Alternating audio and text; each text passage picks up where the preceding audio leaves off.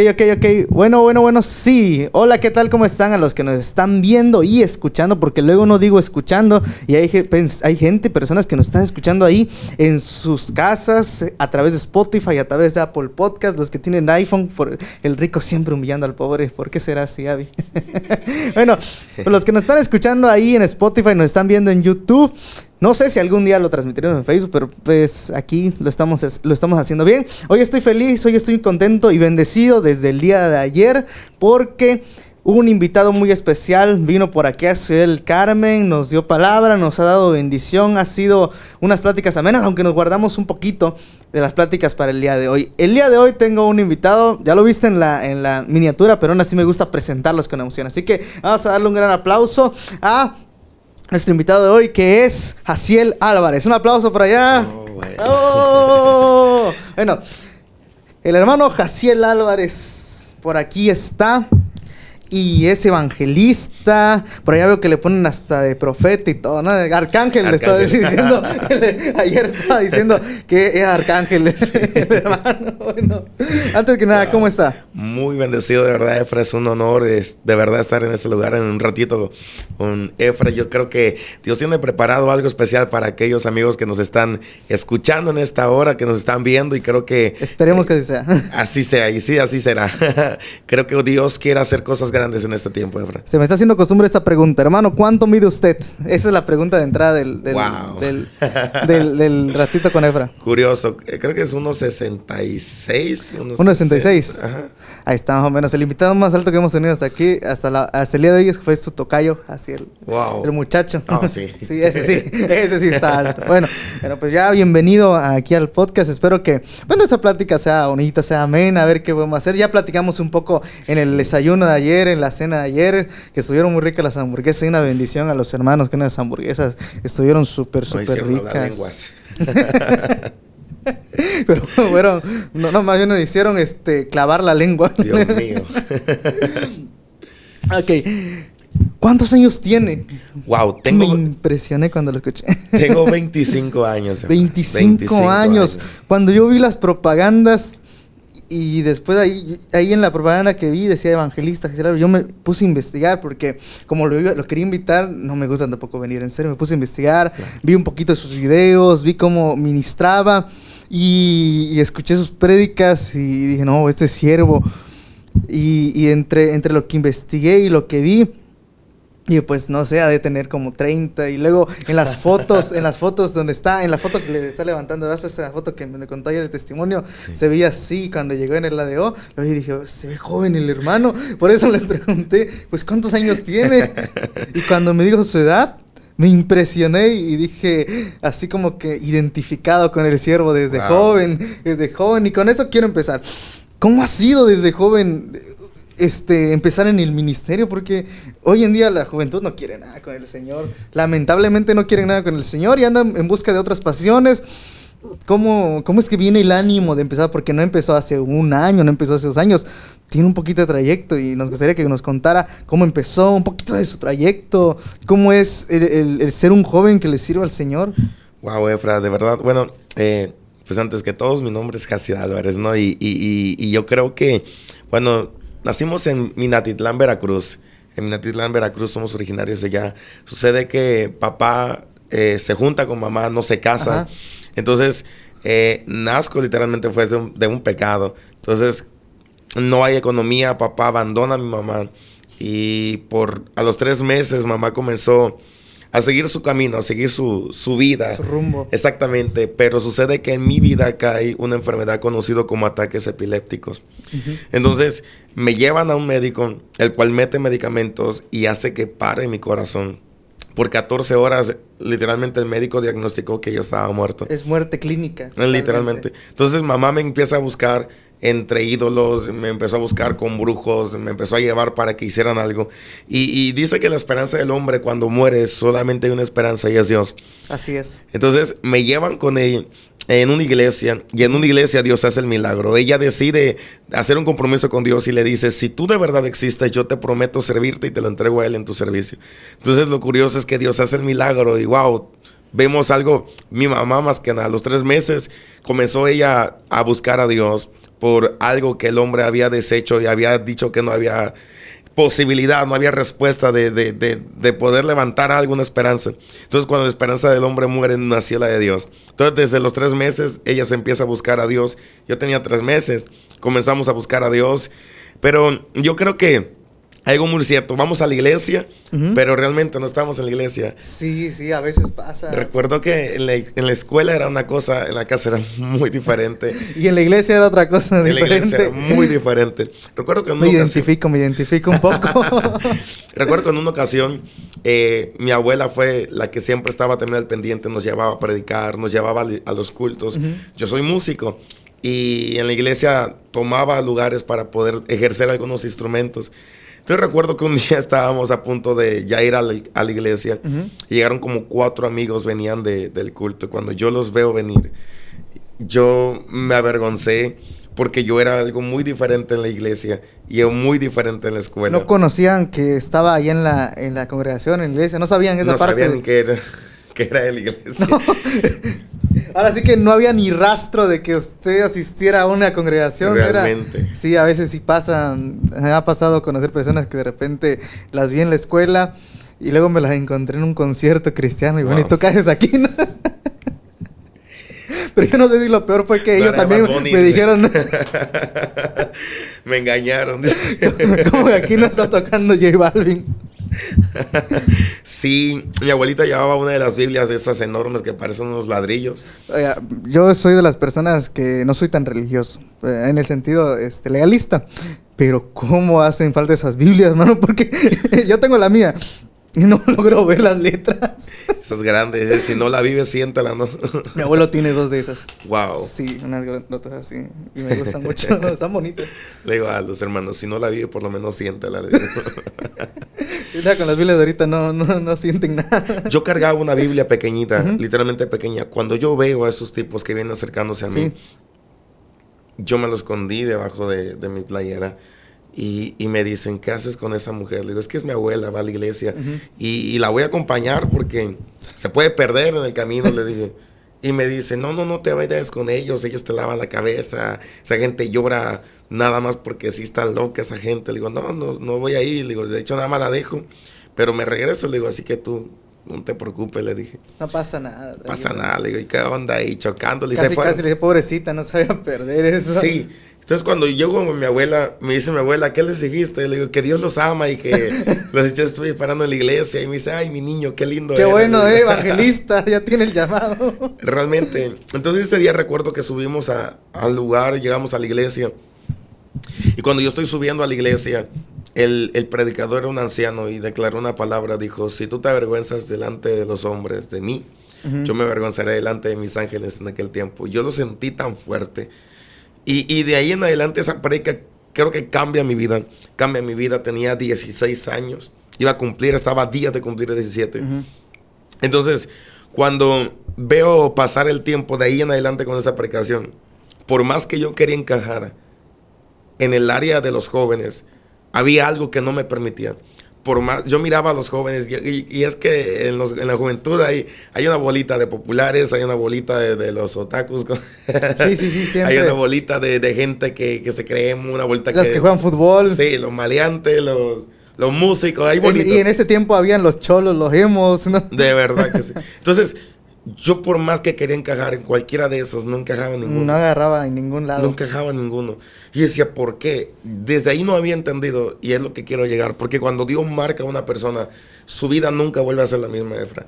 Y su vida, por más que él intente encajar, Dios entendí que Dios es un Dios que no trabaja con copias. Dios es un Dios que hace cosas genuinas. Entonces, por más que yo quería encajar, y creo que hay muchas jóvenes en este instante que nos están escuchando, nos están viendo, que, que, por más que han intentado encajar en algún lugar, que queremos hacer reír, que queremos hacer algo, al final de cuentas, la gente se va con los demás jóvenes y nos dejan a un lado o aislados y dices, pero qué onda, ¿por qué?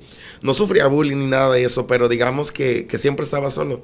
Me metía con los jóvenes, tenía amigos por todos lados, pero por más que yo quería encajar, había algo dentro de mí que me decía, tú no perteneces acá, tú no perteneces acá llegaba a la iglesia y, en la iglesia era algo muy raro, muy diferente. Tocaba, me iba al culto y regresaba a la casa normal. Cuando un día decido ya tener un cambio en mi vida y, habló el pastor acerca de los bautizos, yo le dije al pastor, estoy listo para bautizarme. A los 17 años yo me bautizo. Y recuerdo que, que cuando yo me bautizo, ahí viene lo bueno, en un taxi, un día estaba esperando un taxi para irme a mi casa y es en ese momento que tú quieres un taxi y ni un bendito taxi No se pasa acerca. nada, sí, pasa. Y, pasa. Y esperando y dije, Dios mío, es tarde, es tarde acá. Y llegó un taxi, en medio de la nada llegó un taxi. Sí. Yo me monto al taxi, el momento de montarme al taxi, eh, el tipo empieza a decir, yo siento a Dios. Yo le quedé mirando y dije, este tipo está loco, di. yo no siento nada. Me dice, yo estoy escuchando a Dios. Le digo, yo no escucho nada. Y empieza a hablarme el tipo. Y me dice, Dios me empieza a decir que Dios te va a levantar para esto, para esto y para esto. Y predicará su palabra. Te llevará a lugares. Le dije, tú estás loco, dije dentro de mí. Tú estás mala. Tú verdaderamente puedo leer el salmo en la iglesia. Hay, hay personas que desde la primera vez que le dan palabra lo toman, pero en su caso lo estaba rechazando. Es estaba que rechazando desde Yo creo que Dios te entrega palabra. Una cosa es que Dios te entrega la palabra, otra cosa es que lo creas. Para que esa palabra surja efecto. Pero cuando Dios te da una palabra que viene de Él, la palabra te incomoda. Siempre que Dios va a hablar, el primer síntoma que hace Dios es que te va a incomodar porque Dios siempre va por encima de tus pensamientos. Sí, normalmente cuando las palabras no vienen mucho de Dios, uno hasta la siente bonita y dicen, ah, aquí está lo bueno. Pero cuando, cuando era, no, pues en los tiempos de, de los, este, de los profetas y todo en, el- en el Antiguo Testamento, hablaban bien fuerte. Yo la otra vez estaba leyendo y le digo a mi papá, "Eh, mira cómo le hablan, casi le decimos eso aquí a los, a la congregación, se van de la iglesia. No, algo así, sí, porque algo, no me acuerdo qué decía el padre, pero era algo como de que abominable, abominación, pero así feo, feo, feo le decía. Le digo, mira, ¿cómo le estoy diciendo? No, igual Jesús dijo generación de víboras. Sí. Isaías hablaba con una autoridad bien, bien potente, cosas así. Jeremías también, aunque era un poco sentimental, le, le metía duro a las palabras. Y uno dice, si le hablara hacia la iglesia ahorita. Ay, Dios mío. Y sí, yo creo que sí tiene razón usted lo que dice, casi siempre incomoda un poco antes de, de buscar nuestro, nuestro propio, nuestra propia voluntad o nuestra propia fe viene más de lo que viene de parte de Dios no está en nuestros pensamientos, como usted dice. Exactamente. Cuando ye- empezamos esta etapa a los 17 años en, en buscar una respuesta ante Dios, eh, haz de cuenta que como que el panorama se me abre y digo, quiero hacer las cosas bien. Yo creo que hay un punto en todo joven donde dice, ¿sabes qué? Ya hice mucho relajo, ya jugué demasiado. Hay algo que te detiene, por más que tú quieras avanzar, despertar, dices, espérate, hay algo, yo soy cristiano y estoy conviviendo con el mundo y, y- y es normal, pero es normal que alguien conviva con el mundo, es normal. Lo que no es normal es que tú te conviertas a ellos. La Biblia dice que ellos se conviertan a ti Sí, y no te conviertas a ellos también. Eh, eh, hay muchas personas y lo que está matando hoy en día, Efra, a la generación en una iglesia es una persona religiosa. Una persona religiosa literalmente te mata antes de que tú respires. Literalmente. Eh, si hablamos de algo religioso, no hay nada que se crea perfecto y diga yo estoy bien y los demás están mal. los demás están mal. Fíjate que lo curioso, que, que el primer milagro que Jesús hace no fue abriendo el mar. El milagro que Jesús hace no fue sanando un paralítico ni, ni sanando un ciego. El primer milagro que Dios hace, que Jesús hace en esta tierra, son con borrachos. Sí, sí, es cierto. A veces el, el contexto no dice, no, pues es que era otro tipo de vino. No, en la fiesta sí se estaban embriagando. Es que si vamos a la Biblia, una, una persona me dijo, es que el vino no era adulterado y esto y el otro. Escucha esto, porque la Biblia declara que, que Noé se embriagó con jugo. Con jugo de uva. Entonces, eh, literalmente... Embriagaba ya cuando le metías duro, ya le metías de todo y ya, ya estabas, ya estabas así. Como era, ya se te fermentaba en el estómago esa Literal. cosa. Entonces, la persona o el judío que portaba un buen vino era cuando estaba muy añejado. Y por si alguien anda dudando, Jesús nunca se emborrachó. Sí, sí, sí. Jesús nunca se emborrachó. Jesús nunca se embriagó. La gente que estaba por allá en la, en la fiesta fue la que se embriagó. Jesús nunca se embriagó para dejar claro una vez que alguien por allá diga, Sí, esto está están diciendo que Jesús se embriagó. No, no, no, no, Jesús jamás se embriagó. Entonces, un día estábamos parados y se me acercó un borracho y me dijo el tipo, tú eres el evangelista, dicen. Tú eres el que va a estar viajando en aviones. Entonces el que estaba al lado de mí lo reprendió y le dijo, sal de él, diablo miserable, no tienes parte ni suerte. Y yo le dije, déjalo, le digo, él está profetizándome, le digo, deja que siga profetizando. Ah, sí. Y el tipo dice, no, es que se le metió el diablo. Le digo, es que cuando Dios habla, hasta el diablo obedece. Y realmente es así, cuando Dios habla, hasta el diablo obedece. Entonces, Recuerdo que a los 17 años ya empezamos. Digo, yo quiero tener un encuentro, quiero, quiero que algo pase en mi vida. Cuando Dios me dice, te voy a levantar a predicar, yo me aferré a esto. Y, le dije a Dios, aquí estoy, haz lo que quieras hacer conmigo. A los 17 años comenzamos la primera predicación en mi iglesia. y, de ahí en adelante, cuando Dios te entrega un ministerio, tu vida nunca vuelve a ser la misma. Nunca vuelve a ser la misma, Y, y ¿me puedes prestar tu Biblia? Sí, sí, adelante, ahí está. Vamos a abrirla. Ahí está. cuando yo leo la Biblia hay un mensaje y un pasaje que a mí me llama la atención, me encanta y es del cual el punto de partida que quiero hacer en esta en esta tarde. La Biblia dice en San Juan capítulo 3, Dice, entonces María tomó una libra de perfume de nardo puro de mucho precio y ungió los pies de Jesús y los enjugó con sus cabellos y la casa se llenó del olor del perfume. Entonces, eh, yo entendí que para poder ver a Dios, para poder acercarte a su presencia, tú no puedes acercarte ante la presencia de Dios si no hay un sacrificio genuino. La mujer, el dinero que ha guardado en toda su vida para eh, no sé, comprarse una casa, comprarse un terreno, comprarse un carro, no sé, lo gastó todo en un perfume para llegar a un lugar donde ni siquiera le invitaron y la mujer entra corriendo, agarra el perfume. Y, el problema no es, no es presentar el perfume, decir, Dios me dio una palabra que yo voy a predicar. Yo canto, yo predico, yo oro, yo tengo, yo soy hijo de pastor y, y todo me marcha bien. Ese no es el problema. Lo bueno es cuando el perfume es quebrado cuando el llamado es quebrantado, porque tú no vas a saber, tú no vas a poder ser vino si todavía sigue siendo uva, y ni podrás ser aceite si todavía sigue siendo olivo. No podrás sanar estando enfermo, ni libertar estando atado. Entonces, cuando yo le dije a Dios, aquí está el ministerio, te lo entrego, si tú quieres llevarme a predicar, llévame a predicar. Llegaron varios evangelistas y me decían, Dios te va a usar, te van a llevar a naciones, hay lugares que van a estar con estos. Yo dije, wow, qué lindo es cuando Dios te habla. Pero lo curioso es que Dios te promete algo y delante de tu cara se está viniendo todo en pedazos. Dios te dice, te voy a bendecir económicamente. A veces parece que no tiene mucha lógica lo que está diciendo y, es ahí donde se aumenta nuestra fe. Wow, Dios te dice, te voy a bendecir económicamente y a la semana te botan del trabajo. sí, sí pasa, sí pasa. Dios te dice, voy a unir a tu familia y a la semana está más destruida que nunca. Y dices, ¿qué onda, no? yo fui a un, a un, este, un encuentro con Dios, yo fui a una búsqueda con Dios, yo fui a un aposento con Dios, yo fui a un culto con Dios y Él me dijo que haría algo conmigo y, y ahorita estoy viendo lo peor. De repente Dios me dice, te voy a levantar a predicar y nadie me invita a predicar. Entonces comencé a buscar porque ahí es donde quería entrar. Porque por más que tú intentas encajar en un área con los jóvenes, por más que tú quieras encajar en un lugar y, ves rechazos y ves que no encajas y por más que intentas meter y hacer algo el cual ellos hacen y sabes que tú no lo puedes hacer porque eres diferente al resto. Dios es así, cuando Él te marca, ya te marcó. Y donde te escondas debajo del infierno, debajo de los mares, de ahí Dios te va a sacar porque hay una palabra que ya fue impartida por ti. Dice, es que mis amigas hablan así y le caen bien a todas porque dicen groserías y creo que si yo me encajo con ellos, yo también voy a ser como ellos. Se ríen de ti y una cosa es que tú los hagas reír, otra cosa es que se rían de ti. Entonces, yo miraba a los jóvenes que, tocaban música seculares y, que decían grosería. Dije, oye, pero yo veo que la gente se acerca con ellos y, son buena onda y, van en las cafeterías y la gente les habla bonito y yo quiero ser como ellos. Y hacía lo mismo y a nadie le importaba lo que yo hacía. Yo decía, yo soy invisible para ellos. ¿Qué, qué es lo que pasa? Yo quiero ser como yo, yo quiero ser amigos que, caminan conmigo, que van al parque, que van al cine, que caminan por acá, que van por allá. Pero yo quiero que ellos me busquen como yo veo a esta gente que les está buscando. Pero en mi caso, yo los estoy buscando a ellos. Yo quiero ser diferente.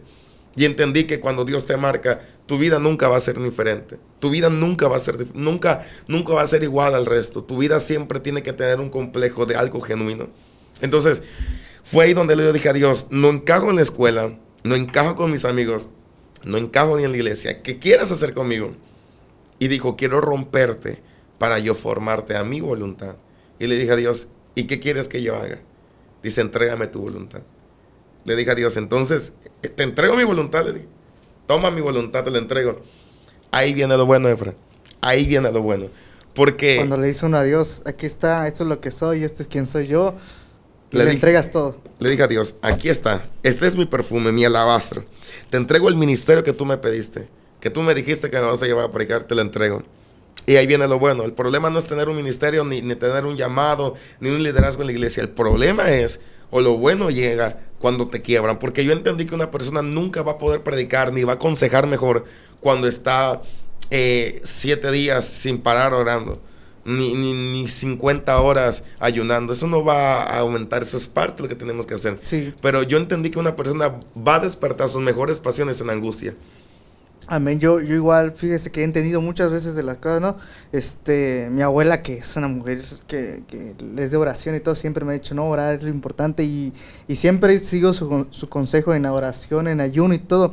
Pero hay cosas que en lo práctico no puede existir uno sin otro. Si ayunas, si ayunas y oras y haces lo práctico, se vuelve algo, algo increíble, pero también si quieres hacer solo lo práctico sin ayudar a llorar, claro. no sirve de mucho. Pero si estás ayunando y orando, lo que vas a hacer es que la presencia de Dios esté contigo, pero si no aplicas esa, esa, esa, eso que el Señor ha estado haciendo contigo, vas a tenerlo ahí guardado, vas a tener reservado como una frase que dije por ahí una vez en una meditación, le digo, el problema es que en la iglesia hay mucho Espíritu Santo y todos los que estaban en, en, en la, en la digo, ¿cómo, ¿cómo, El problema es que en la iglesia hay mucho Espíritu Santo. Digo, sí, el problema es que hay mucho Espíritu Santo y lo estamos encerrando solamente para nosotros cuando deberíamos estar sacándolo allá claro. a las calles, allá a los jóvenes, los que están perdidos. Y él tiene mucha razón.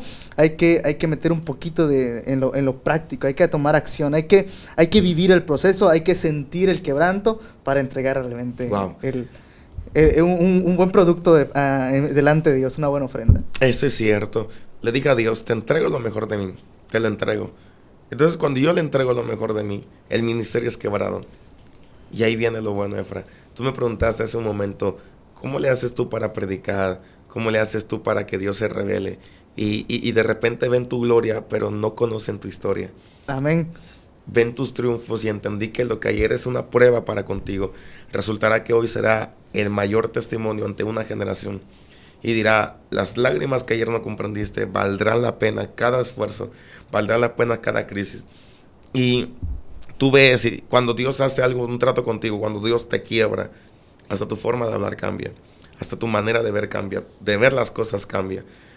Y es ahí donde se llama, creo que entra la madurez espiritual. Uh -huh. Porque es ahí, yo, yo, yo, no entiendo personas que tienen encuentro con Dios y su vida sigue siendo una desgracia. Sí, hay personas que, o bueno, ellos dicen que han tenido encuentro y no, no sé si no le dan la importancia. Claro o, o, no lo toman como tal, o sienten que es algo más en, en, su vida, cuando debería ser un cambio radical. Ayer estás diciendo la plica, cuando la presencia de Dios te toca, te habla, es, es, para que haga un cambio radical, no es costumbre, no es como ir todos los domingos de repente a la iglesia y escuchar una prédica más del pastor, no, debería claro. ser un cambio radical, debería ser un, un, un este, una transformación completa cada mensaje, cada prédica, cada vez que alguien te habla, porque no es solo palabra de hombre, es palabra de Dios, debería estar haciendo claro. algo radical y la mayoría de las personas solo van con esa expectativa de, bueno, si Dios me toca casi casi le están diciendo es su responsabilidad porque es Dios, ¿no?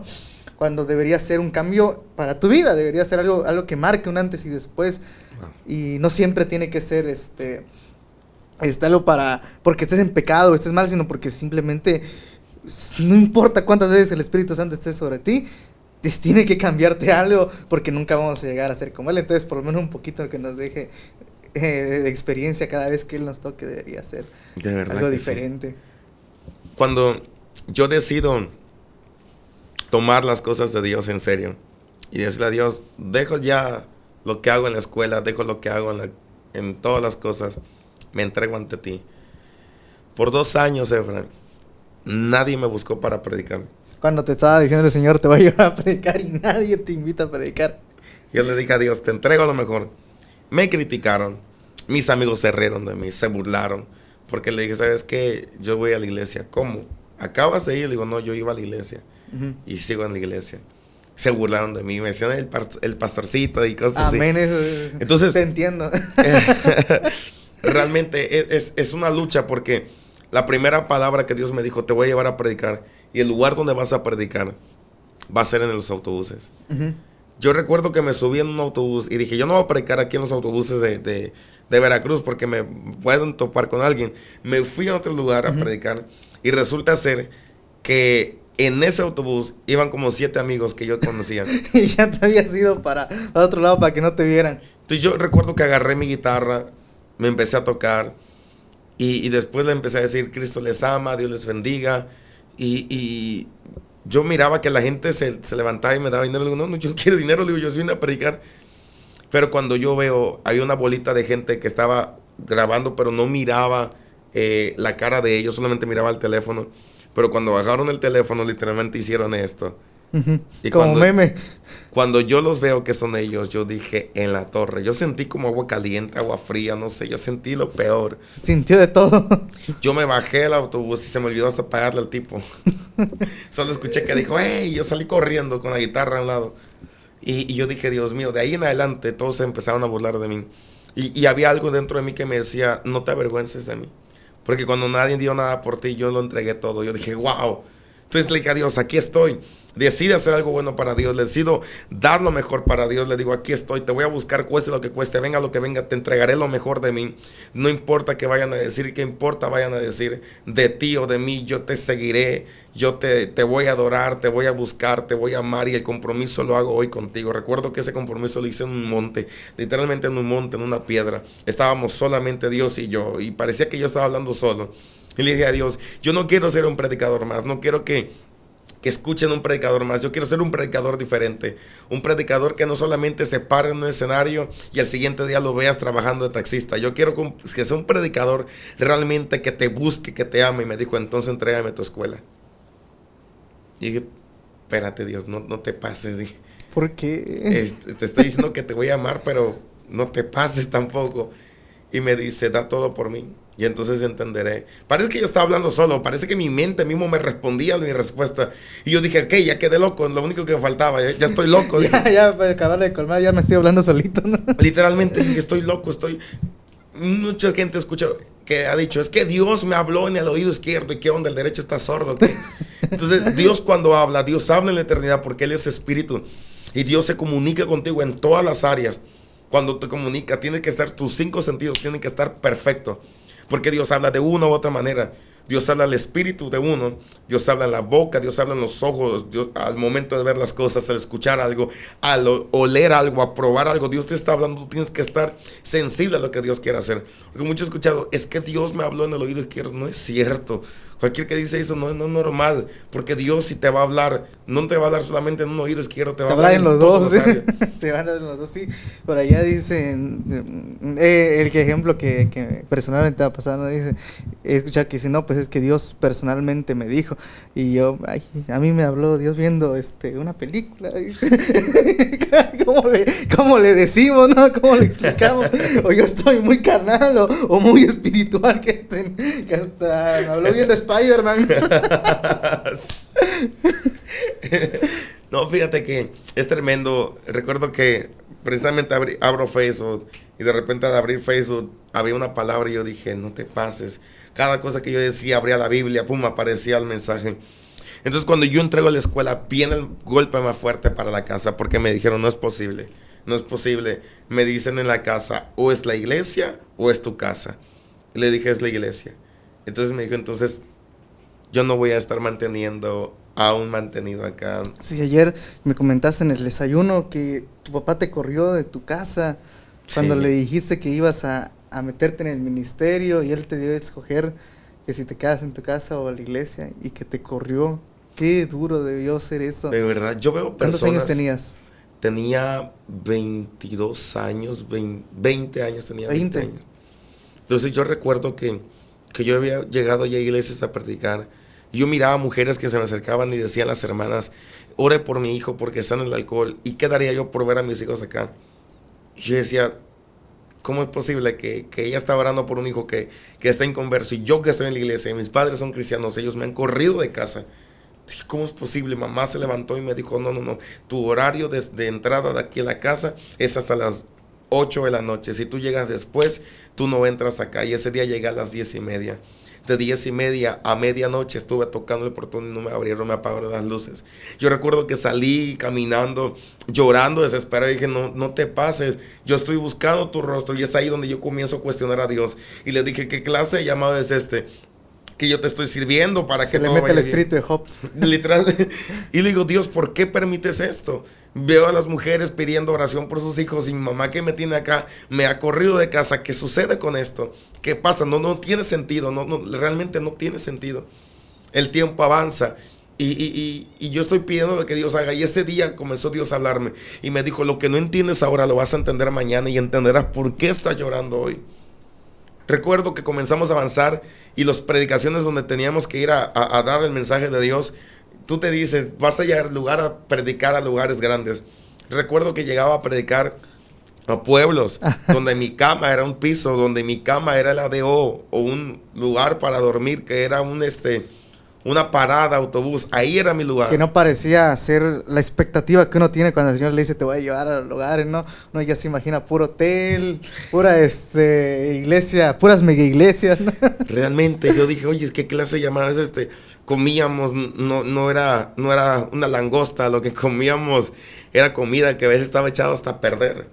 Y dices, oye, te estoy sirviendo y, ¿y por qué me das esto? ¿Qué, qué pasa? Pero guardé mi boca.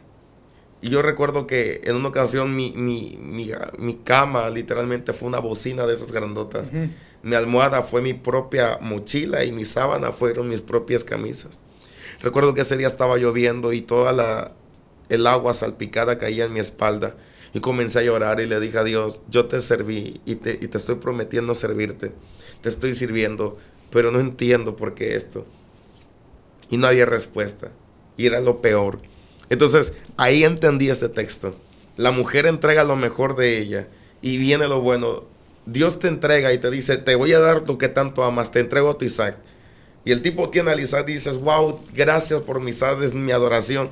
Y ahora Dios mismo le dijo, te entrégame a tu Isaac, lo vas a sacrificar. Oye, no. La mujer, la viuda de Sarepta, tiene un, un, puñado de harina para comer con su hijo y luego morir. Y llega un hombre de Dios y le dice, lo que tienes en la mano y la última reserva, entrégamelo a mí. Entrégamelo a mí. Entrégame tus fuerzas, entrégame lo mejor que tengas, tus anhelos, tus metas, tus triunfos, entrégame tus planes, entrégame todo. Yo se lo entregué. Y ahora estoy durmiendo en lugares de lo peor. Le digo a Dios, no entiendo, pero yo te prometo adorarte en todo momento. Aquí voy a estar. Recuerdo que nos hace nuestra primera campaña. Y, en esa campaña, tres meses antes, una mujer cae en cama. y, y, con esto quiero, quiero cerrar un punto. Terminamos la campaña, y llegamos a la campaña, perdón, sucede que tres meses antes de la campaña hay una mujer que cae en cama, que de 18 años comparte conmigo experiencias fuertes y lindas, la que eh, cada noche creo que se ha metido en el cuarto, ha metido, ungido sus manos en aceite y ha ungido mi mano, mi, mi, mi cabeza, mis piernas y ha declarado, yo declaro a un siervo de Dios en este tiempo. Entonces recuerdo que llegamos a, a la casa y está mal, teníamos que comprar tanques de oxígeno para sustentar sus días. Y, vemos lo peor. Tres, dos días antes del culto, el pastor me habla y me dice, déjame orar, le dije. Me metí al cuarto y le dije a Dios, yo tomo decisiones, pero tus decisiones son mejores que las mías. ¿Qué quieres que yo haga? Y Dios me dice, levántate que yo me voy a revelar allá y ahí ya la tengo en mis manos, no va a pasar nada. Yo me levanté, prediqué, llegué a predicar y el día siguiente, el día sábado, me han hablado que ella muere mi vida se quebró en ese instante. Porque una semana atrás no ha podido dormir. Tengo que meterme a la casa con ella, con, la guitarra, tocar. Tengo que estar con ella en todo momento. Y, el día que me voy a despedir, sucede que, está durmiendo como nunca. Recuerdo que años atrás es la única mujer que se mete al cuarto, ha ungido sus manos, pone sus manos en mis piernas y cada noche de costumbre ha, ha orado y ha dicho, yo declaro nombre de Dios. Yo declaro un hijo de Dios, yo declaro un predicador. Yo le decía, usted está loca, vayas a dormir, déjeme en paz.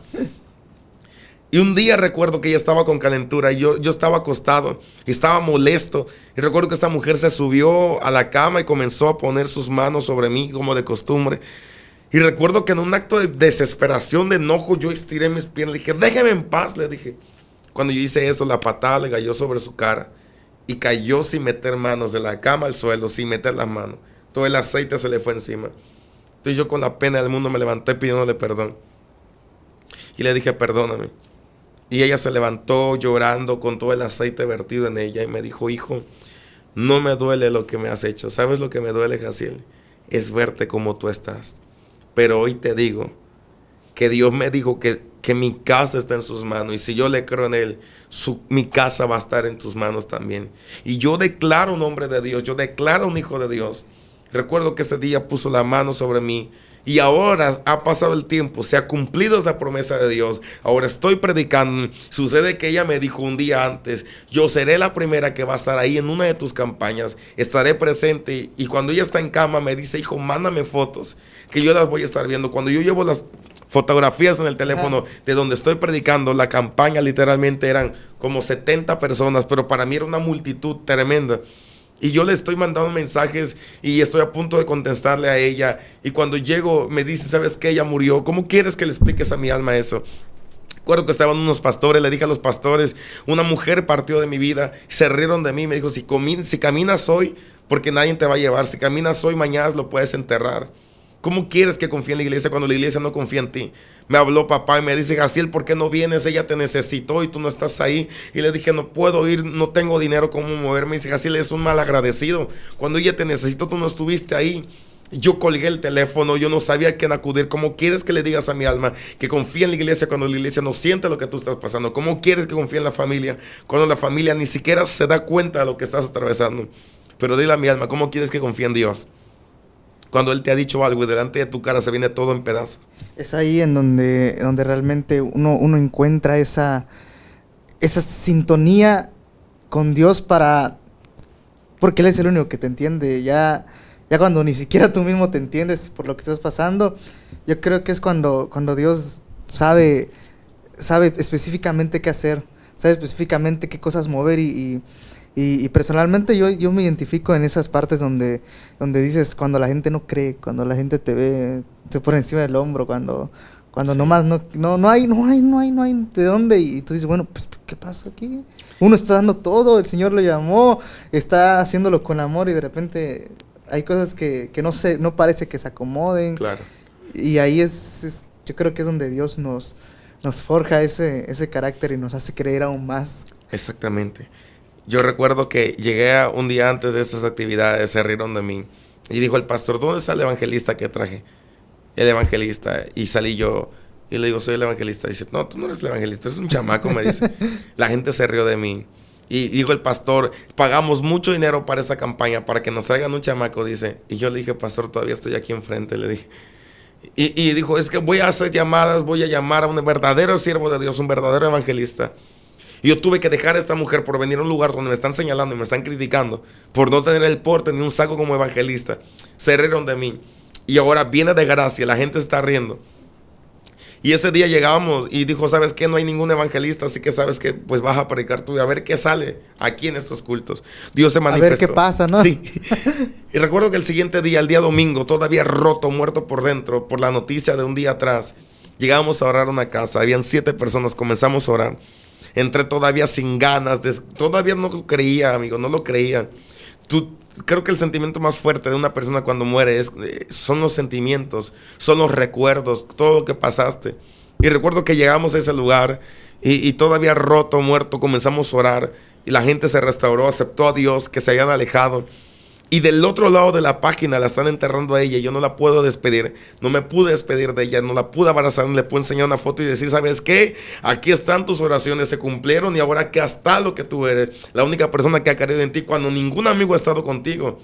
La única persona que siempre creyó en ti. La única persona que se desesperó y te dijo, ¿sabes qué? No hagas esto. Ven temprano. No salgas allá. Porque ahora entiendes que lo hacía por un bien. Y ahora esa persona, tú no estuviste ahí cuando ella más te necesitó y que sabes que en lo terrenal ya nunca la vas a volver a ver y solamente te quedan sus recuerdos. Y llegar a sacrificar algo valioso por Dios. Yo en el instante no entendía, pero recuerdo que ese día Dios me habló y me dijo, me amas. Y yo le dije a Dios, tú me estás preguntando a mí que te amo. Cuando la dejé a ella. pasó, después de todo lo que está pasando, me estás preguntando si te amo realmente. Le dije, la dejé a ella por venir a dormir en un piso con una sábana que ni es blanca, es transparente. Por venir a dormir en un lugar donde literalmente te tratan mal, donde no me dan de comer y tengo que buscar de los talentos, de lo que sobra para poder comer. Y todavía me preguntas a mí si te amo. Pasaron como 10 minutos y me vuelve a decir, Dios, ¿me amas? Entonces cuando tú peleas con Dios nunca le vas a ganar.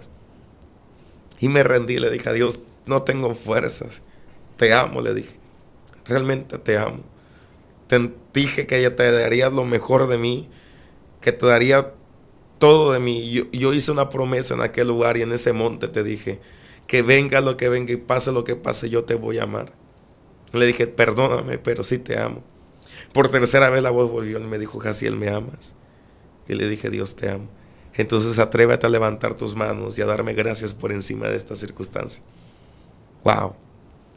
A dar gracias a pesar de que todo se venga en quiebra. Vemos un Pablo y un Silas.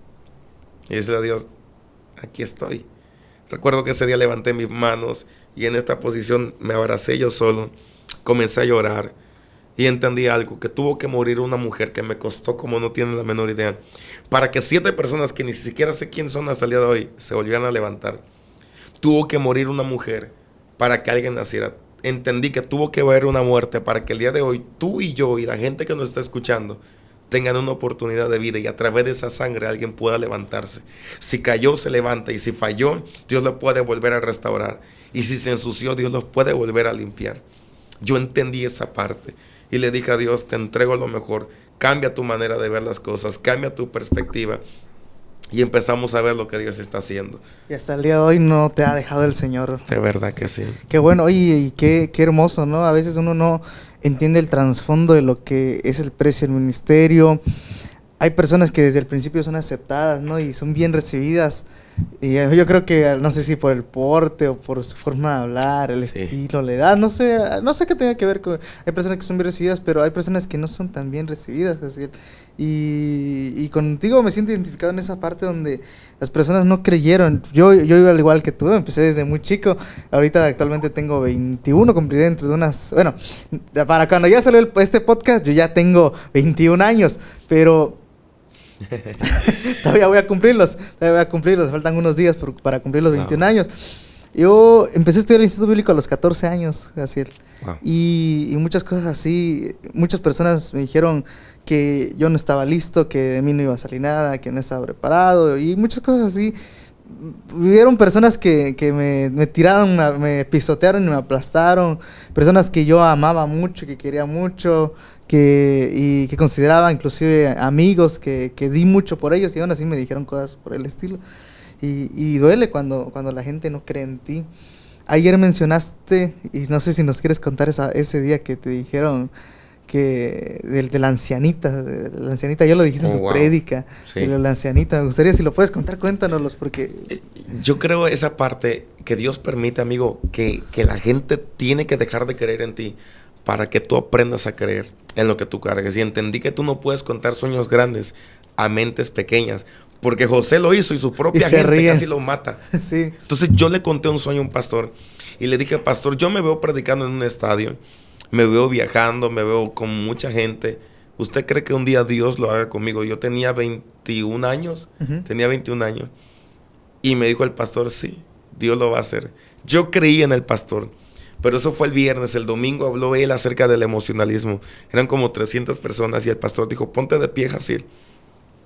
Yo me puse de pie y al momento de ponerme de pie, dijo el pastor, ustedes ven a este chamaco. Él me contó esto, esto y esto, que Dios lo quiere levantar a esto y soñó que él va a viajar. ¿Ustedes creen que Dios va a hacer cosas grandes con él? Mírenlo. La gente se rió de mí, los jóvenes se rieron de mí. Yo, yo sentí un nudo aquí en la garganta tan raro que tú quieres tragar saliva y sientes algo que te estorba acá. Y el pastor se empezó a reír, dice, no, no, no, no, Dios no trabaja con gente que no está preparada, Dios trabaja con gente preparada. Y yo me sentí tan mal, aunque la Biblia es lo contrario, porque la Biblia dice que Dios saca de lo vil y menospreciado para avergonzar a mucha gente. Y los prepara para usarlos. Amén. Entonces recuerdo que en medio de esa multitud se levantó una anciana y la anciana se levantó la manita y dijo, si Dios lo mandó a llamar, a puras penas escuchaba su voz, ¿quiénes somos nosotros para no, no, ver lo que Dios puede hacer? Si Dios lo manda a llamar, yo sé que Dios lo hará. Todos se rieron de la anciana y dice, ay hermana, se empezaron a reír. Y el tipo le dice, ay hermana, yo creo que igual, dice, necesito un poquito de oxígeno de hermana, pero algo va a pasar. Y la iglesia se rió, se rió de la anciana. Pero yo creí en esa mujer, yo creí en esa palabra. Y el pastor saliendo me dijo, Gaciel, déjame decirte que tú nunca vas a llegar a ningún lado porque no estás preparado. Eres un chamaco inmaduro, nunca vas a llegar a ningún lado, Gaciel. Y te doy como tres meses y no pases ni el año. Y, al final de cuentas vas a volver al estudio, vas a volver a tu casa y Dios no va a hacer cosas grandes contigo, dice. El tiempo pasó. Y de repente Después, a los 23 años, es donde Dios abrió puertas. Después de los 17 años, un lapso de trayecto donde sacó Dios, rompió el molde, rompió el perfume de alabastro y salió la esencia. Y de repente Dios nos permite visitar ya 22 estados, ya pisamos cuatro países. Y de repente eh, viajar de avión de avión, de carro en carro, subir un estado a Facebook. Y, resultó ser que, el mismo hombre que me dijo que nunca iba a llegar a ningún lado hasta el día de hoy, el tipo sigue viendo mis historias en Facebook. Y el primero que ve. sí, pasa, son los primeros que ven tus historias en Facebook y WhatsApp. Entonces, mira, hasta en el Facebook hay un mensaje tan fuerte y tan lindo. Porque tú publicas un, algo en Facebook, en una historia, y mucha gente reacciona. Le dan me encanta, le dan me gusta. Le dan me divierte. Alguno me divierte. sí. Pero la mayoría de lo que tú tienes ni siquiera reaccionan. No. Y entendí que no todos van a celebrar tus victorias, pero les guste o no, van a estar viendo lo que Dios hará contigo. Y esa es la historia, lo vieron 303 personas y reaccionó uno. Su mamá y tu abuelita. El niño, me encanta, me encanta, me encanta. no, realmente entendí que la gente que te hace guerra, esa gente se honra. Esa gente invita a la VIPs a comer algo. Amén, gloria a Dios. de verdad, ayer fuimos, por cierto, unas malteadas en VIPs. Qué rico la de vainilla. Dios mío. Mira, yo había probado la de chocolate, pero nunca había probado la de vainilla. Estaba muy Eso es ¿eh? otro nivel. Hablamos lenguas ahí. ah, estuvo muy rico. Amén, gloria Entonces, esa gente se honra, porque no hay mayor testigo que la gente que quiso verte en desgracia serán los primeros en ver cómo la mano de Dios te va a levantar. La gente que dijo, tú de aquí no te vas a levantar, serán los primeros en ver cómo la mano de Dios se va a levantar y va a decir, mira mi amor, tú querías verla arruinado, vas a ver, vas a ser la primera en verlo bendecido. Ese es Dios. Ahora estamos aquí viendo lo que Dios está cumpliendo, viendo cómo Dios está obrando de una manera especial. Hasta donde te lleva el Señor, qué bueno y qué, bendecido, ¿no? Gloria al Señor. De verdad que sí. Por eso yo creo que jóvenes que están escuchando en esta, en esta tarde, la palabra que usted carga, que tú cargas, jóvenes, e, es una palabra que puede levantar el ánimo de alguien. Es una palabra que puede transformar la vida de alguien. Por la palabra los Pedros bajan de la barca y comienzan a caminar sobre las aguas. Por la palabra los Moisés levantan la mano y, los mares se parten. Por la palabra los Elías levantan la mano y el fuego cae. Por la palabra la hija de Jairo resucita. Por la palabra alguien se puede cambiar y de repente dijeron, oye, ayer la vi el tipo en desgracia y ahora la veo bendecida. Allá vi al chavo que no se iba a levantar nunca y ahora lo veo predicando. Vi al tipo que ni siquiera a, a un reloj llegaba a alcanzar y ahora está viajando de avión en avión. Vi el hombre que dormía en los peores momentos y ahora el tipo está montado en un departamento. Qué tremendo es esto. Sí, Dios hace de lo vil y menospreciado, como dice, hace algo grande. De lo que parece que nadie da un peso por una persona y el, el Señor está, ¿no? Pues yo, el ejemplo que siempre doy, ¿no? nosotros, de mis amigos, con Jaciel, con, Omar que traje, otro muchachito por allá que es Pedro y conmigo, pues parecía que, pues como que nadie da una por nosotros, nadie. Al final aquí estamos, sirviéndole al Señor de todo corazón. Wow. Hace un año atrás, yo le dije a Dios, Efra, desconéctame mis enemigos. Que ya me harté de la gente que me critica. Le digo, desconéctame mis enemigos. Y todos mis amigos se fueron. y le dije a Dios, ¿por qué? Y me dijo, te estoy desconectando de sanguijuelas espirituales de gente que te está, se está colgando de, lo que tú cargas, de gente que solamente son leales frente a ti, pero cuando te dan la espalda, te apuñalan no con el cuchillo, sino te entierran la espada completa. Te estoy desconectando de eso, Jaciel. Él le dije a Dios, perfecto. Y ahorita estamos acá. Creo que, que entramos en un tiempo. Cristo viene pronto, Efra. Cristo viene pronto y está acelerando sus promesas. Eh, tomar el reto de Dios, en decirle a Dios, yo tomo el ministerio y si los demás no quieren, venga lo que venga, yo lo tomé, me costó. Y, hoy le digo jóvenes que están escuchando ahí, no, no solamente hijos de pastores, no sé, líderes de alabanza, o incluso que tengas algún talento en la iglesia, o incluso aunque no tengas nada, escucha esto. Tomar el reto de buscar a Dios y decirle a Dios, aquí estoy, no, no consiste solamente en cargar un testimonio sino cargar un reto y decirle a Dios, aquí estoy confiando en ti. Y venga lo que venga y pase lo que pase, yo te voy a adorar confiando en ti. Yo, yo entendí lo siguiente.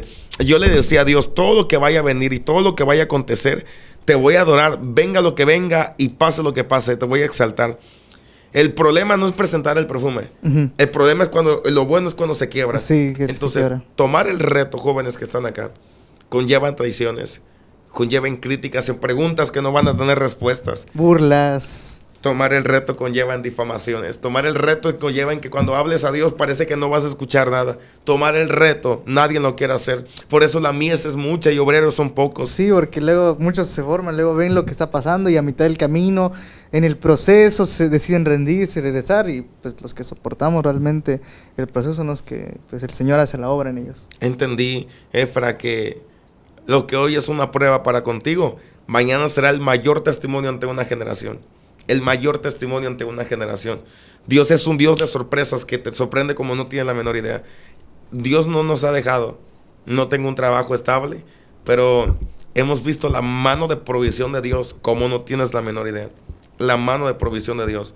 Yo creo en un Dios de victoria, creo en un Dios. Amén. Yo no hablo tanto de prosperidad, pero yo creo en un Dios que prospera. Así es. Yo creo en un Dios que prospera. Pregúntale a Abraham. Pregúntale a José. Pero antes de llegar al palacio tienes que atravesar un desierto. Sí, porque muchos quieren la prosperidad sin tener que trabajar, sin tener que hacer las cosas bien. La gente quiere prosperidad aquí sentadita, ¿no? He dicho, y hago mi chiste otra vez, ¿no? Los que están ahí dicen, yo quiero trabajar por el Señor. Nada más están ahí esperando a que caiga. Pero si no hacen algo porque caiga la bendición, no van a poder ser bendecidos. Claro. ¿no? De verdad que sí. Por eso, Efra, hoy que tú y yo tomamos el reto de buscar a Dios, eh, de estar haciendo estos tipos de, de- de entrevistas para levantar el ánimo de alguien, yo sé que no ha sido de la noche a la mañana. Ahorita platicaba con Efra y, y- y- y, bueno, ustedes no están viendo y quizás más adelante hace una transmisión de cómo es el lugar. Está, esto es una locura, en serio, esto es una locura. De verdad, hay instrumentos por todos lados para acá. Está No, y sabes que yo empecé con una, este, una computadora que, que me peleaba con ella. A veces la golpeaba porque me peleaba con ella una computadora vieja que empecé yo con, con el, con el estudio. Y, y mi primera canción la grabé con un, con un iPod, con el micrófono de un iPod. Y ahí le...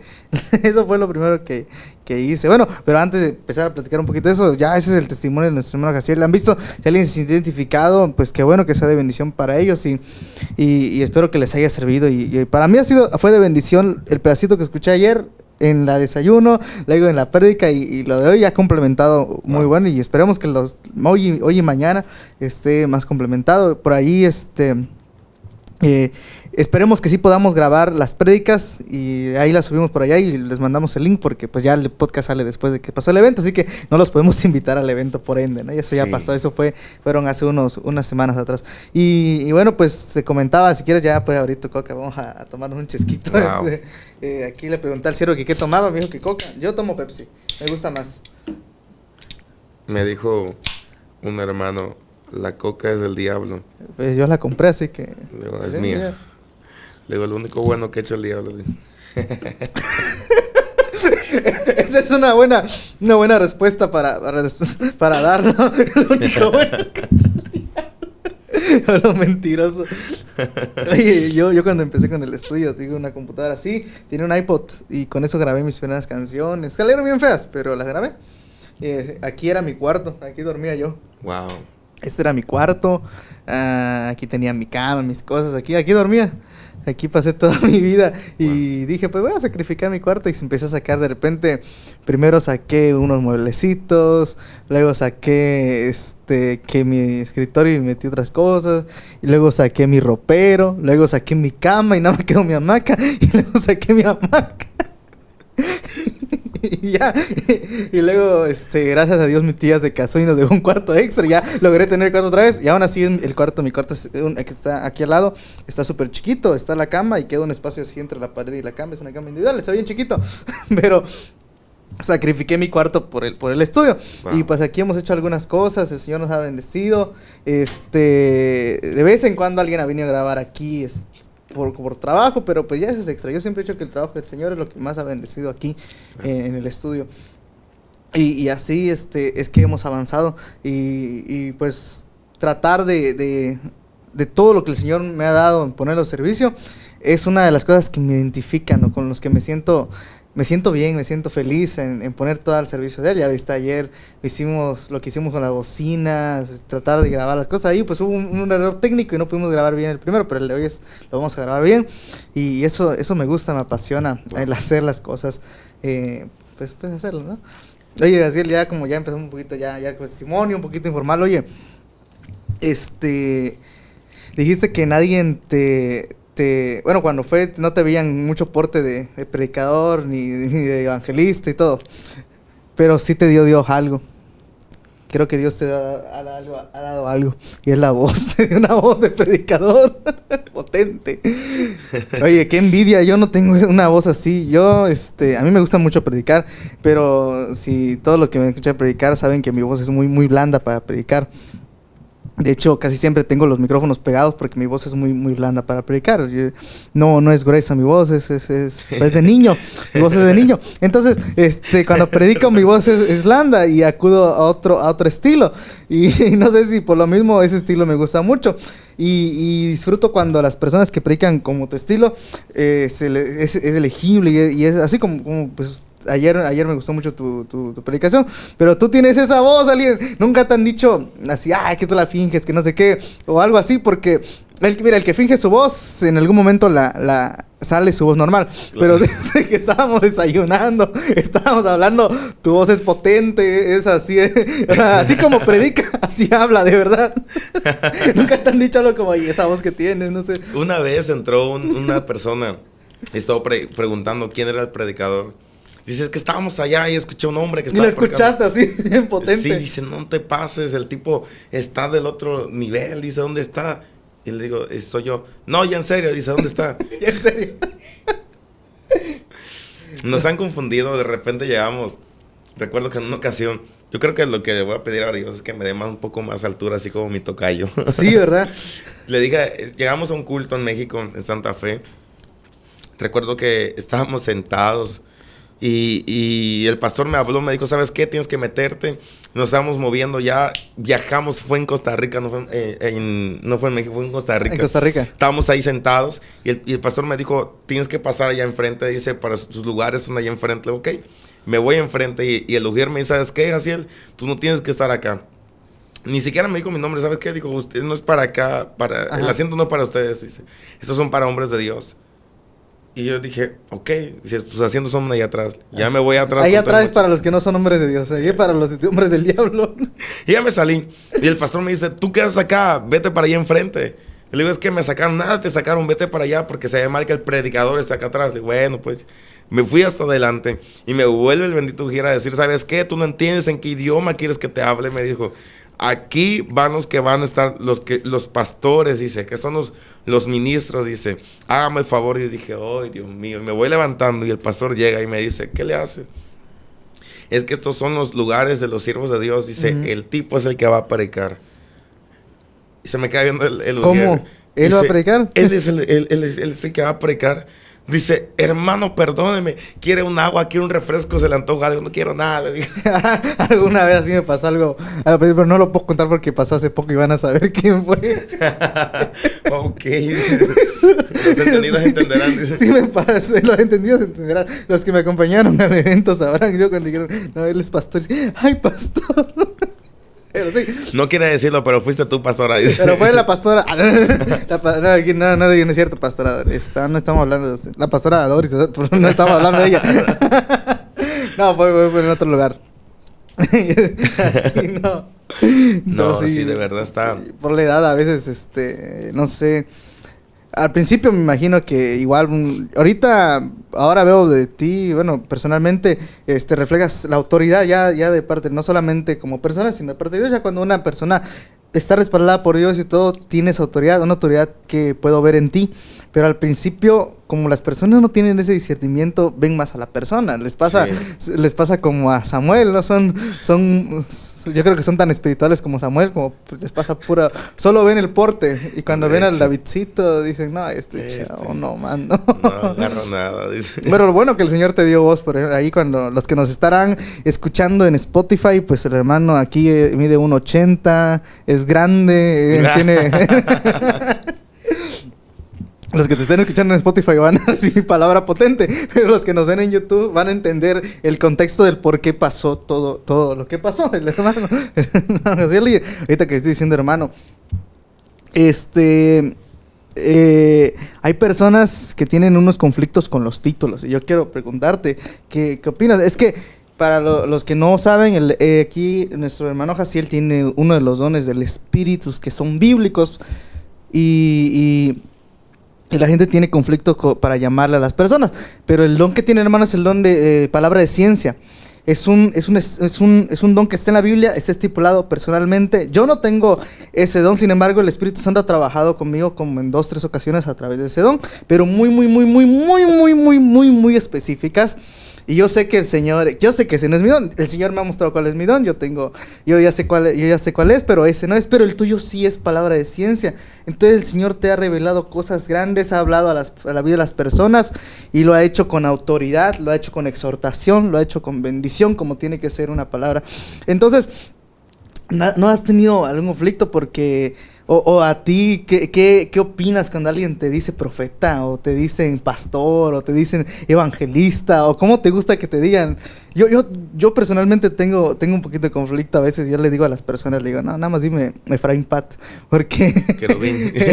a mí dime arcángel, arcángel este, por favor. ungido, profeta, apóstol y todos los títulos que se puedan. ¿no? ¿Has tenido algún problema con, con, que te digan el título? O que llegues en algún lugar y te han incomodado diciéndote algún título que dices como que no me gusta que me digan así. no sé. De hecho, bueno, eh, la Biblia dice que hay cinco ministerios. Amén. Hay cinco ministerios. Eh, pero una de las cosas que entendí en todo este asunto, que si Dios te entrega un llamado es para servir. Y entre más Dios te entrega es para servir. Así es. Entonces, eh, un título no te hace superior. Una persona a mí me dijo, es que yo estoy en contra de que te, es que te dicen profeta y esto Ajá, y otro. es que luego he visto que te han puesto ahí uh -huh. profeta. A un hermano así le dijeron profeta. ¿Y cómo? Porque tengo mi hermano ni siquiera pidió que le dijeran profeta. Para colmarla, yo, yo, entiendo, pero pues a veces pasa. Entonces yo, yo le contesté a esta hermana así. Porque me dijo, tú ya te crees superior y, uh -huh. y esto y el otro. Le digo, mira, hermana. arcángel, sí. Ya, Ángel Gabriel. Ya casi la hermana estaba con el, la piedra en su mano, ya casi a punto de, de darme el último tiro de gracia. Entonces, me dice, es que tú ya te crees, dice, ¿por qué andas en hoteles? ¿Por qué andas en avión? ¿Por qué andas acá? Andas comiendo en restaurantes. Ya no pisas el suelo ya. Exactamente, ya se te subió. Y yo me quedé así. Y dice, y porque ya te dicen profeta, le digo, hermano, le voy a decir algo con todo respeto. Le digo, una cosa es que yo me autonombre algo uh -huh. y otra cosa es que la gente vea lo que Dios está haciendo. Y si ellos quieren decir esto, que ellos, una cosa entendido, deja que Dios hable por ti y tú no hables por Dios. Sí, porque uno, uno autoproclamarse como quiera, ¿no? Yo claro. he dicho, el único título que me puedo proclamar es inútil, porque es el único que nos ha dado el Señor, es siervo inútil de Jesucristo. El único que me he puesto a proclamar inútil, pero como no me gusta que me digan este, inútil, mejor nada me pongo Efraín Pati, ya, ¿para qué me, para qué me complico la vida? no, de verdad. Eh, yo le digo a Dios, úsame como tú quieras usarme. Uh -huh. No le pedí un ministerio exacto, le dije como tú quieras usarme de repente empezamos a ver cómo Dios comenzaba a, a, revelar cosas. Yo le dije a Dios, yo quiero, porque la mayor parte de profecías que se están entregando en este tiempo es, Dios me dijo que estás pasando momentos difíciles, todo el mundo. Todo el mundo pasa por momentos difíciles. Fíjate que yo platico mucho eso con mi papá, de que decía, pues en un público de 5 mil personas, si tú dices a alguien aquí acaba de terminar con su novio y el Señor nos está diciendo, alguien entre público acaba de terminar con su novio. Si tú dices, alguien aquí tiene problemas, alguien ahí tiene problemas, por el amor de Dios. De verdad. Entonces yo le dije a Dios, yo quiero ser diferente. Yo quiero que si tú vas a hablar algo, quiero que sea específico, le dije a Dios. Quiero que me uses de una manera que ni yo sé. Quiero, así como hiciste conmigo, que me diste y me quebraste y tocaste hasta lo más adentro que nadie sabía. Así quiero que tú hables, porque ese es Dios. Su palabra cuenta de exhortación, exhortación, consol, eh, consuelo consolación y edificación. y edificación. Entonces, yo le dije a Dios, dame como tiene que ser. ¿no? Exactamente, la palabra que, que, yo tengo que entregar, lo que está atravesando, lo que está pasando, pero también la respuesta a lo que viene. Entonces ahí es cuando Dios empieza a hablar y es ahí donde el ministerio se empieza a activar en ese punto. Empezamos a ver, recuerdo que en una ocasión le puse la mano sobre una mujer uh -huh. y miré muchos vidrios quebrados, rotos. Y le dije a la tipa, ¿sabes qué? Yo veo algo quebrado en ti. Y la mujer comenzó a llorar. No entendí. Y salieron del culto, le dijeron, háblale a la hermana Cristal. Yo dije, ay, caray. pura coincidencia. Le puse la mano a otra mujer, pasa otro culto, le pongo la mano y veo una rosa que se abrió. Y yo, yo dije, ah, caray, veo una rosa. Entonces, al final de cuentas, le veo el pastor y dijo, tráigame a la hermana Rosa. Esto no es normal. Entonces, un día... ¿No te daba miedo decir las cosas al principio? Sí, decir de que... miedo terrible. No, o cuando uno, bueno, cuando dirá, ¿será que sí soy yo, Señor, o eres tú? No sé si muchas veces el Señor no me ha, no me ha dejado decir algunas cosas por porque ya, ya me dije, ¿seré que seré yo? ¿Seré yo el que está, el que está diciendo? Yo tenía ese miedo. Le dije a Dios, ¿cómo sabré que eres tú? Y me dijo, el día que tú mueras para que yo nazca en ti. Le digo, explícamelo en mis palabras porque me estoy muriendo. Dime la introducción al lenguaje actual, por favor. Telia, dice. Sí, ¿no? Explícame. Y me dice, quiero una vida en santidad. El día que tú mueras a tus planes, a tus decisiones, Dios no puede habitar en algo carnal. Dios habita en lo espiritual, porque Él es santo y es espíritu. Entonces, cuando tu sentido es espiritual, literalmente Dios habla, hasta tu manera de hablar, tu manera de hablar, de ver las cosas, cambia literalmente. Un día en una campaña, yo siento algo fuerte en decir a una mujer, hablar, le veo el nombre y veo el apellido. Y dije, bueno, y mi excusa fue, hay mucha gente aquí. Y digo, nadie se va a dar cuenta. Eso fue mi excusa. Y dije, acá hay una mujer fulana de tal, de por apellido tal y tal y tal y tal, y está acá. Y estás pasando esto y esto y esto y esto. Y salió. Y sí. Y sale el hermano, el pastor, me dice, ¿conoces a mi nuera? Le digo, no, ¿quién es?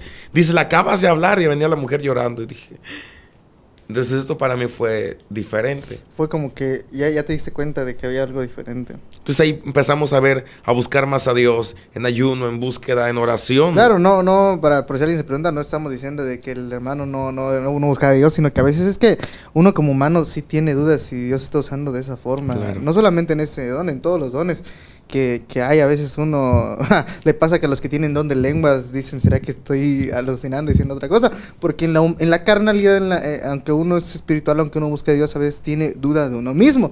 Y es normal, somos humanos. Podemos dudar de nosotros mismos. Ya cuando vemos que Dios está haciendo la obra, entonces decimos, realmente es. Dios el que está haciendo. Ahora sí sabemos que es Dios. De verdad que sí. Y ahorita pues estamos viendo lo que Dios está haciendo ayer. Ayer estuvo muy bonito, eso estuvo bonito todo. Las palabras que se dieron a, las personas. Y yo, pues, pues sí, igual como digo, he visto muchas personas. A, a, que como estabas diciendo hace rato también, si hay muchos charlatanes por allá. Y, que quieren aquí impresionar a la gente y quieren venir a hacer cosas así. Y, y, uno se da cuenta, uno tiene el discernimiento cuando sabes que no más no. Y, es diferente cuando Dios te habla, cuando Dios habla a través de las personas, a cuando solamente está diciendo algo así como que, como que entre el espíritu y tu... Literal. Pero sí, sí, sí, sí, sí, es diferente, es muy diferente. De verdad que sí. Sí, porque pues Dios te toca, Dios te enseña, Dios te, Dios te consuela en ese momento, y así, así es como, como él trabaja. Y bueno, pues yo creo que entonces hablando de los títulos, allá en el, en el podcast se va a poner Arcángel Jaciel. Todo el que vea se quema, dice. Todo el que lo vea se quema. Dios mío. Sí, lo que quema son esas luces.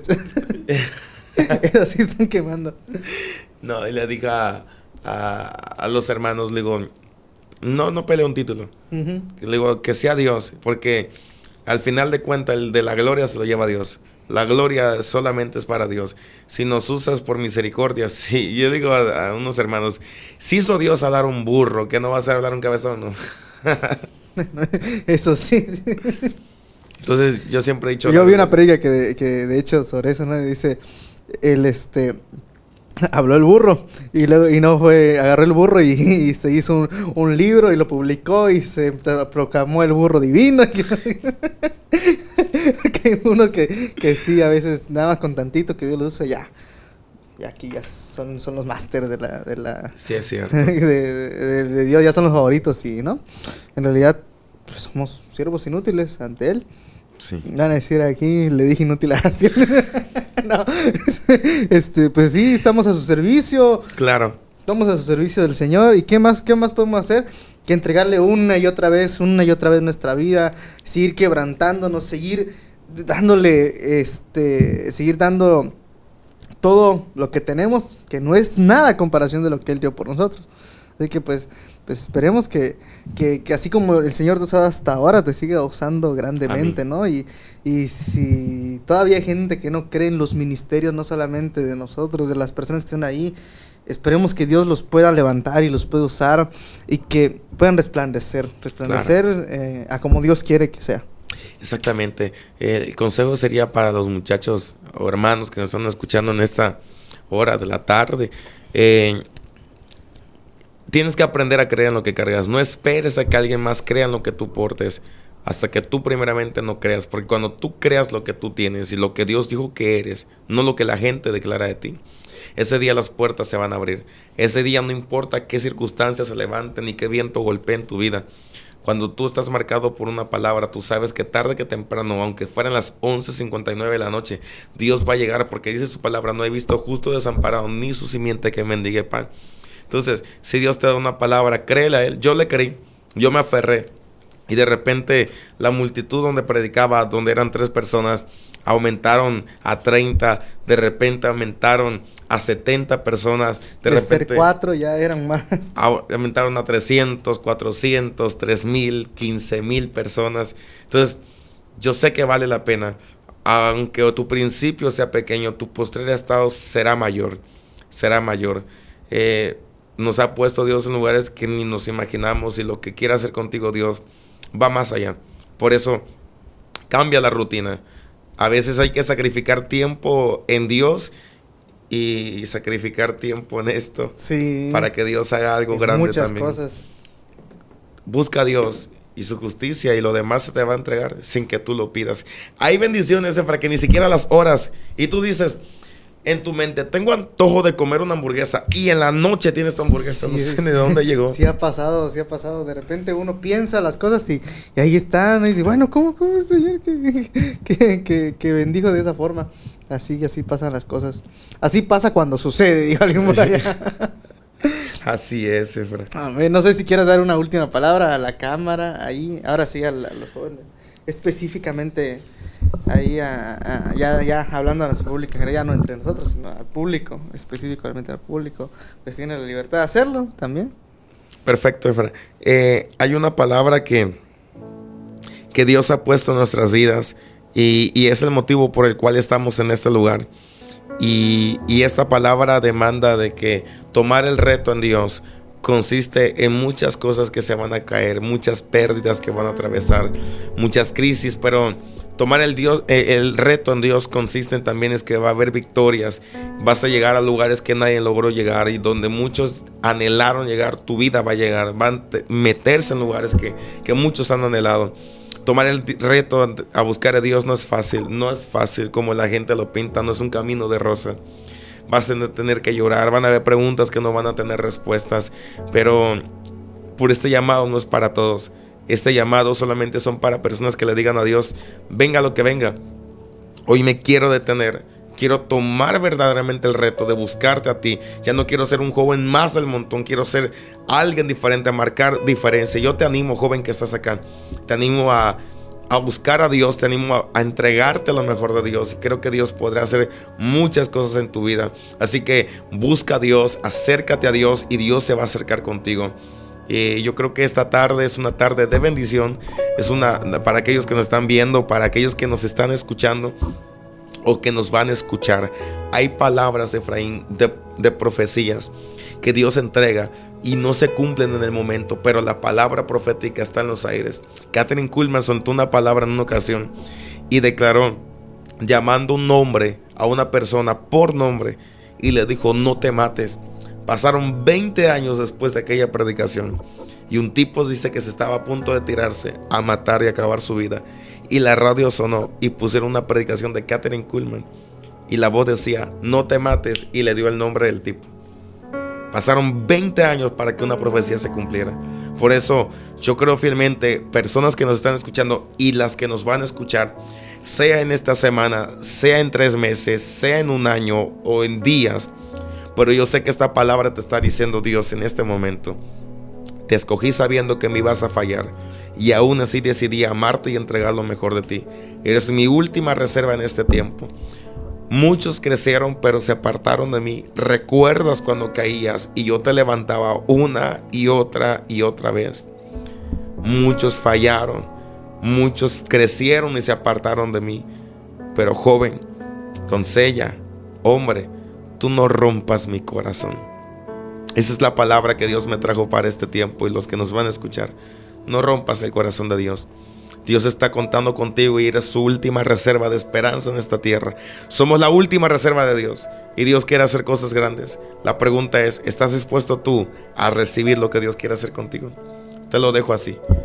Cambia tu estilo de vida, rompe el perfume de alabastro y despertará la esencia que Dios quiere hacer contigo.